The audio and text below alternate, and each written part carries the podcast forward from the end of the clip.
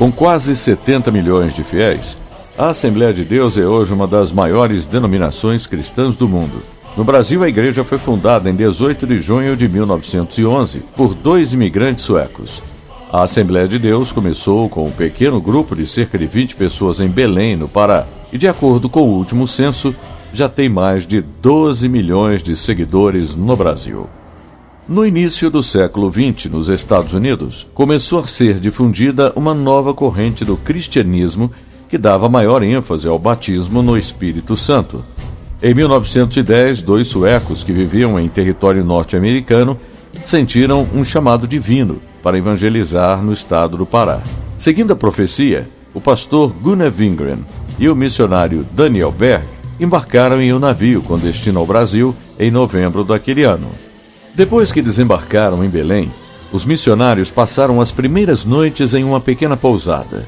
Sem dinheiro, sem saber português, contaram com a ajuda de um pastor metodista que Wingren conhecia dos Estados Unidos e os apresentou ao líder da primeira Igreja Batista do Pará, Raimundo Nobre. Ali ganharam abrigo, estudaram a língua portuguesa e pouco depois passaram a dirigir alguns cultos. Passados sete meses desde a chegada em Belém, os dois missionários e um grupo de seguidores foram desligados da Igreja Batista em 13 de junho de 1911. Cinco dias depois, a brasileira Celina Albuquerque, que participava do movimento pentecostal, abriu as portas para que o grupo passasse a se reunir em sua casa. Naquele dia, foi fundada a Missão da Fé Apostólica no Brasil. Em 1918, passou a ser chamada de Assembleia de Deus, como outros movimentos semelhantes que haviam nos Estados Unidos.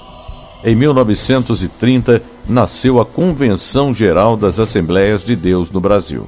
Idealizada por pastores brasileiros, a organização foi criada para dar unidade ao movimento pentecostal no país. História hoje, redação Beatriz Evaristo, sonoplastia Messias Melo, apresentação Dilson Santa Fé.